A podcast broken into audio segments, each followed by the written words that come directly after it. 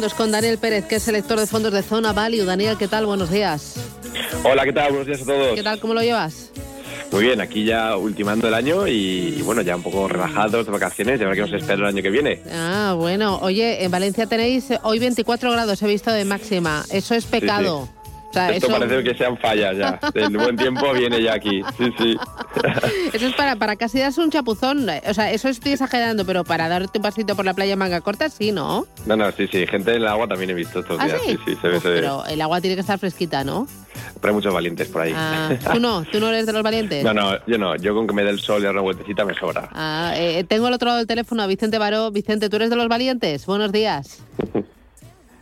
Yo eh, no me he atrevido a acercarme, pero estoy por Valencia, ¿eh? ¿Ah, o sea sí? que, que sí, sí, sí, sí, disfrutando ahí del solecito también, vamos, como, Mm. como un caballero. Ah, bueno, bueno, bueno, qué envidia. Aquí en Madrid hoy he visto 14 de máxima. El no hace frío, pero sí que el día está un poco gris. A ver si sale un poquito más el sol, que tenemos ganas. Bueno, todavía es pronto. Eh, ah, buah, a mí me pasa eso, miro miro en el, en el móvil, como tengo el tiempo de Ah. la zona en la que Ah. estoy, de Madrid y Ah. tal, y digo, joder, que bien estoy aquí, ver. envidia. Así que bueno, yo- que, Da- que- que Daniel tiene que tener esa sensación todo el año. Eh, Pero bueno. sí, sí.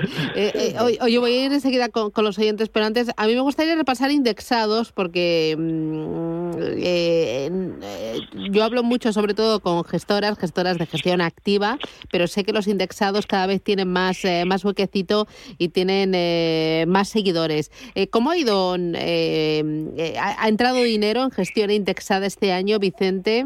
¿qué, qué ranking tenéis? Hay un ranking en, en Finec, ¿verdad? Sí, mira, los datos que hay de gestión indexada en eh, oficiales, digamos así, en España no son muy allá, porque eh, lo que nos pasa es que, de hecho, la mayor gestora de fondos indexados del mundo, que es Vanguard, no, no los reporta en ningún sitio, entonces no se puede saber realmente el dinero que está entrando en fondos de Vanguard, por ejemplo, en España, de, manera oficial, o sea, los datos que se publican en CNMV, en los de Inversco no está. Eh, tenemos los datos eh, a nivel global, ¿vale? Eh, a nivel global, eh, hay un informe de, que recoge todas las semanas Bank of America, que habla de los flujos de, de fondos de inversión.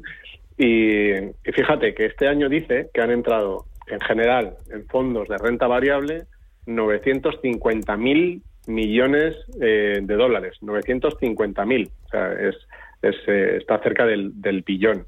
Eh, que, que para que veáis la locura, estos 950.000 es más de lo que había entrado en los últimos 18 años juntos en fondos de renta variable. ¿eh? O sea, que es, que es una barbaridad la entrada de dinero este en renta variable. Pues bien, de estos 950.000, 883.000 han ido- han ido a productos de gestión pasiva.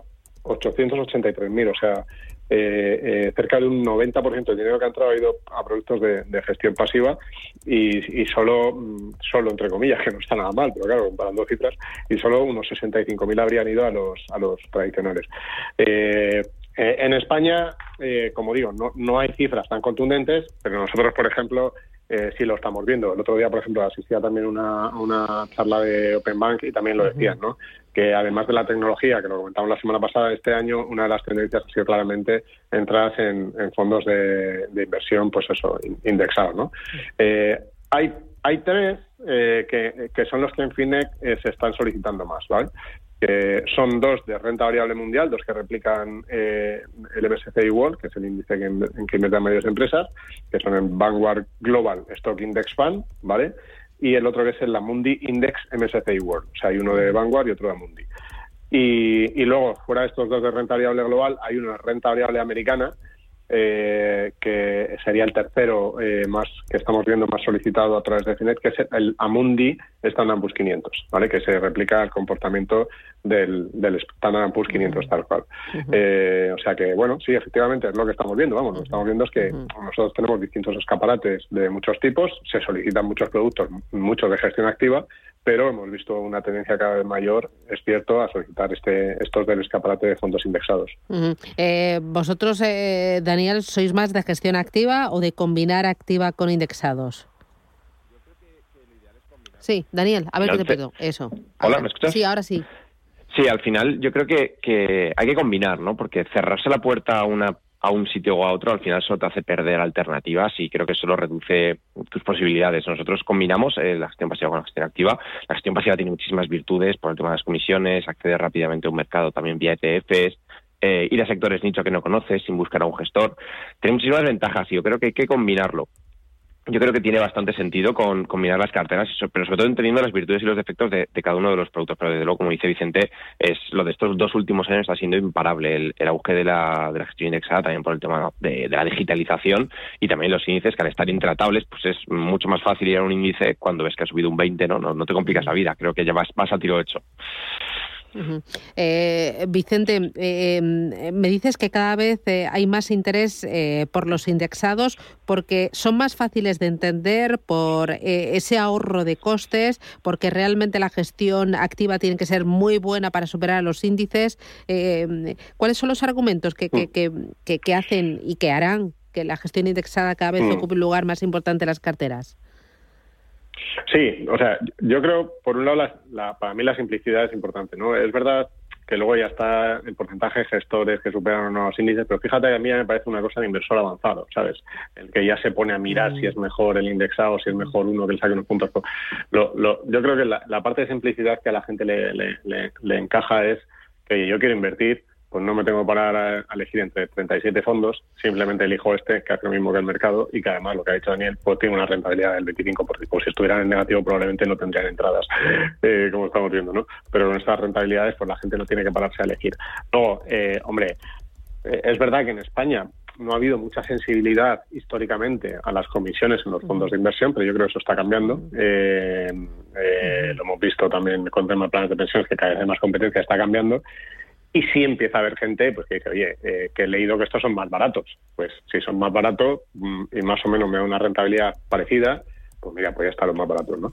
Eh, pero yo creo, yo creo que es lo, yo creo más lo primero. O sea, yo creo que al final para, para mucha gente, fíjate, eh, gente que, que, que, a lo mejor, por ejemplo, gente que, que, hemos visto en Instagram, ¿no? Redes así, que no, que no eran muy seguidores del mundo fondos, porque entonces empiezan a seguir a gente que habla de esto lo que te dicen es eso, ¿no? Dice, oye, mira, que a mí yo me paralizaba a la hora de cuál elegir entre 15 fondos y con esto pues ya sé que empiezo a invertir y ya está, ¿no? Eh, entonces yo creo que eso sí que es uno de los factores muy a favor. Mm. Eh, vosotros, eh, Daniel, a la hora de construir las carteras, ¿los clientes preguntan mucho por el tema de las comisiones o, al final lo que les preocupa más es la rentabilidad, la diversificación? O sea, ¿qué, ¿qué pálpito tienes cuando tú hablas con los clientes? Sí, yo creo que hay una, una, una, mezcla, ¿no? Porque recordemos que las rentabilidades van incluidas de comisiones. Eso es algo que creo que mucha gente se olvida de mencionar y, y claro, en igualdad de condiciones eh, un fondo muchas veces he visto hasta gente rechazar fondos más rentables por ser más caros, porque hacían la resta de las comisiones cuando realmente van, van incluidas en la evolución de los fondos en el valor liquidativo. Yo creo que la gente sí que tiene sensibilidad, la gente ya pregunta, ya compara y ante la duda elige el más barato. Y eso sí que lo he visto bastante. Pero como bien ha dicho Vicente, creo que esto eh, lleva mucho a la gente que está muy digitalizada, a la gente que se ha informado por Internet, que ya pues ha escuchado eso y tiene esa sensación de que tiene que mirarlo pero yo creo que la vida real, el, inversor de a pie que tiene su dinero en el banco y tal, es que vamos, nosotros vivimos una burbuja porque la mayoría de la gente no es consciente de todas estas cosas y, y no y no, los, las piensa, ¿no? Yo sí que veo que es una tendencia que va a ir a más, las comisiones van a ir a la baja en el sector financiero a largo plazo, eso, creo que está claro. Y al final, pues bueno, el inversor va a ir decidiendo y el mercado se irá amoldando a las necesidades del consumidor. Y en este caso creo que, es evidente que la, gestión activa tiene que sacar pecho, demostrar que es capaz de generar rentabilidades o empezar a bajar comisiones para poder competir con, mayor eh, flexibilidad a la gestión pasiva. ¿De acuerdo, Vicente? Sí, sí, totalmente. Mira, nosotros eh, eh, es verdad que, damos por sentado muchas veces lo que, lo que decía Daniel de que las comisiones ya están descontadas en el, en el valor liquidativo de los fondos.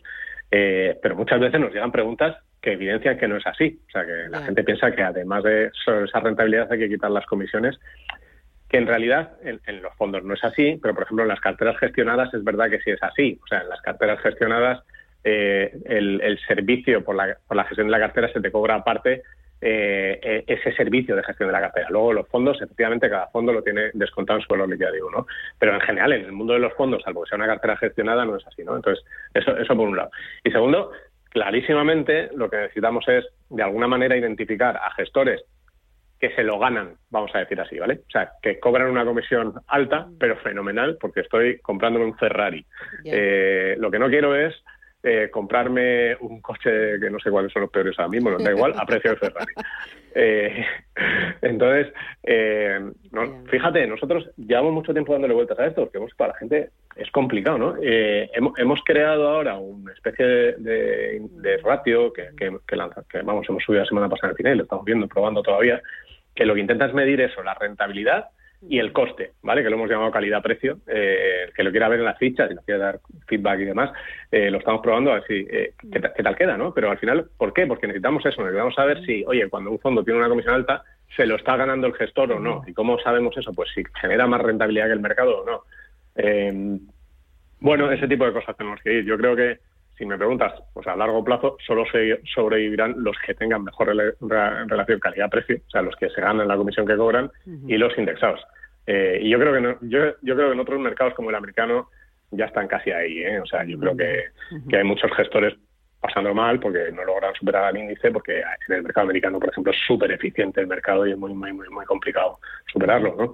Eh, así que, bueno, yo por ahí ve la cosa, sí. Bueno, eh, Vicente, eh, muchísimas gracias por por los datos, por las valoraciones y nada, que disfrutes de, de la Nochevieja. ¿Qué tienes planeado para Nochevieja? ¿Os juntáis muchos o no?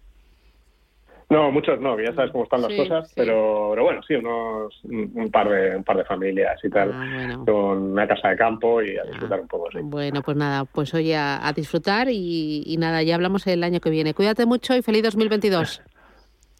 Igualmente. Un abrazo, gracias. Un abrazo, Vicente. Eh, eh, oye, Daniel, tengo ya algunas consultas por parte de los oyentes. Mira, hay una muy interesante. Me dice, tengo mil euros para invertir en fondos. ¿Qué hago? Lo reparto entre cinco fondos. Eh, compro uno que me cueste mil, compro dos de 500. para, para ese pequeño ahorrador que está empezando, ¿cómo hacerlo? Sí, yo el mayor consejo que puedo dar es, eh, lo primero, ver qué, dónde quiero invertir y a partir de ahí buscar productos. Vale, ¿por qué digo esto? La mayoría de los fondos tienen mínimos de 200 euros para empezar a invertir. Eh, muchos fondos luego lo tienen de 500 o de 1000. Entonces, ¿qué pasa? Como tienes unas carteras inferiores a 5.000 euros, 2.000, 3.000 euros, es complicado tener una cartera de 5, 6, 7 productos, porque es normal que alguno tenga un mínimo demasiado grande para tu cartera, ¿no? Entonces, yo que suelo recomendar para carteras de, de 1.000 euros o carteras pequeñitas, tres fondos máximo, eh, quizá uno seguro global, uno asiático y luego eh, otro que pueda ser un temático en función de lo que busque el inversor. Esto para alguien que quiera un 100% renta variable. ¿Por qué digo esto? Porque mil euros suele meter la gente joven que está empezando y que suele ser un perfil agresivo, ¿no? Aquí evidentemente tenemos que entender que necesita el inversor, pero lo ideal para mí es cuando estás empezando no complicarte, tienes que pensar que las inversiones sucesivas, o sea, lo que metas después de tu primera aportación va a ser muy importante, ¿no? Si puedes meterle 50 euros, 100 euros a los fondos al mes pues perfecto. Entonces, en este caso, la cantidad inicial para añadir es muy importante. Que sea un producto global, porque no vas a poder estar muy diversificado por selección de fondos, no vas a poder tener 10 fondos ni aunque quieras. Eh, es muy importante. Y luego lo de las sucesivas. Yo creo que es el mejor consejo que se le puede dar a alguien que, quiere empezar a construir una cartera con un patrimonio pequeñito y hacerlo crecer poco a poco. Muy bien. Eh, voy con notita de audio. Buenos días, soy Susana. Soy una inversora conservadora y me gustaría que me dijeran algún fondo de renta fija que por, para el año que viene, que por lo menos no pierda dinero aunque no ganemos nada, que es solo mejor que no puede pasar en estas circunstancias. Muchas gracias y feliz año nuevo. Bueno, cuando nos mandan los mensajes de voz, por favor, si bajan el volumen de la radio, porque se trata de oírles a ustedes, sino de irme a mí de fondo ahí cacareando. Oye, eh, algo en renta fija prudente. O no sé si en lugar de renta fija un retorno absoluto. Es que no sé si para el año que viene compensa el tener renta fija. A ver, yo creo que lo que he dicho de inversor es probablemente el perfil más complejo y complicado que hay hoy. O sea, y me sabe muy mal, pero es que es muy difícil, ¿no? Es solo quiero invertir en una cosa ¿cómo, ¿Cómo superar a la inflación sin arriesgar, arriesgándolo justo? Claro, claro. es, entonces, es, muy complicado y creo que esto habrá muchos oyentes que... Este, eh, piénsalo, o sea, superar la inflación ya supone ganar más de un 6%. O sea, ¿cómo ganar un 6% sin riesgo? es imposible, olvídalo. Sí, sí. Yo aquí, eh, y sé que hay muchos inversores que se están identificando con eso, ¿no? Típica persona que ha vivido siempre en la renta fija, defensivo, que incluso tiene miedo al mercado, ¿no? Eh, es imposible, bueno, prácticamente imposible porque ya saber lo que pasa, ¿no? Pero es, eh, bueno, sí, es que es imposible batir a la inflación invertido solo en renta fija, ¿no? Y he dicho algo que es, quiero no perder nada, que gane algo de dinero y si puede, es que no se puede, no se puede. Yo creo que la única forma de batir a, la, a la inflación, de no perder dinero este año, en los próximos años es, formarse y darse cuenta que hay que asumir más riesgo para obtener rendimientos positivos. Yo estoy bastante negativo en la renta fija. Evidentemente habrá productos que sean capaces de ganar dinero no esperemos ninguna maravilla. Y si lo hacen es porque han asumido mucho riesgo. Ojo, esto es un detalle importante. Normalmente los fondos de renta fija que están ganando dinero, muchos de ellos es porque están asumiendo un riesgo que muchos inversores no conocen, yéndose a high yield, a alto rendimiento, a emergentes y demás. Entonces, un inversor que no quiera ver perder su dinero que no quiera ver cómo, cómo este año igual pierde un poquito un mes tal, la formación y entender que necesita una cartera multiactivo es el único, la única respuesta que le puedo dar. Porque es incluso aunque nos vayamos a alternativos, a multiestrategia, a retorno absoluto, estos fondos van a perder dinero en algún momento. Te pueden hacer un menos dos, un menos tres, un menos cuatro en un trimestre, pero pueden hacer perfectamente, porque ya vimos lo que pasó en el COVID, ¿no? En el COVID todos los productos prácticamente tuvieron una, caída, un drawdown en algún momento, ¿no? Entonces yo le diría que reflexiones sobre, sobre este tema, intente encontrar productos con un perfil de riesgo un pelín más alto, eh, pero que sean capaces de generar rendimientos positivos a largo plazo, porque desde luego, hoy en día, solo con renta fija, muy complicado ganar dinero y prácticamente imposible, bueno, imposible ganar Mira, me, escribe un, eh, un mensajito, un, oyente me dice, con criptos uno puede ganar un 6% y más. ¿Qué opinas de las criptomonedas? sí, sí, perder un 50 también puede, en, un momento. No, no, es verdad, puede ganar un evidentemente con cripto se puede ganar un 6% en, en, un, en un día, ¿eh? porque la volatilidad es muy alta y así es. Aquí, aquí tenemos que, relativizar las cosas y entender dónde, en qué mercado estamos invirtiendo, evidentemente, las criptomonedas. Eh, yo tengo una visión eh, relativamente positiva, yo creo que es un mercado que ha venido para quedarse. De hecho, este año 2022, el año que entra, va a ser muy determinante porque muchísimos institucionales, fondos de inversión, eh, la regulación va a empezar a favorecerle en lo que es la gestión de activos. Y yo creo que vamos a empezar a ver muchos ETFs, fondos activos que empiecen a invertir en el mercado de las criptos. Y eso puede ser pues un poco un cambio importante, ¿no? Eh, sobre este producto, yo creo que eh, aquí es más el que tiene fe en ellas que otra cosa y ver el peso de la cartera. Yo me he encontrado con muchos inversores que me lo dicen y aquí es darle un peso con el que tú estés cómodo. ¿no? Hay gente que les da un 5%, hay gente que les da un 10%, un quinte y hay gente que tiene el 90% de la cartera como puede ser quizás este inversor, ¿no? Entonces yo diría que mm pensar sobre ellas, pero no, me, no, meter, no meter todo el dinero esperando pegar el pelotazo porque, bueno, no lo sé yo. Con formación, eh, una caída del 50% no la tienes en cripto. bueno, ojalá sea así, ojalá sea así.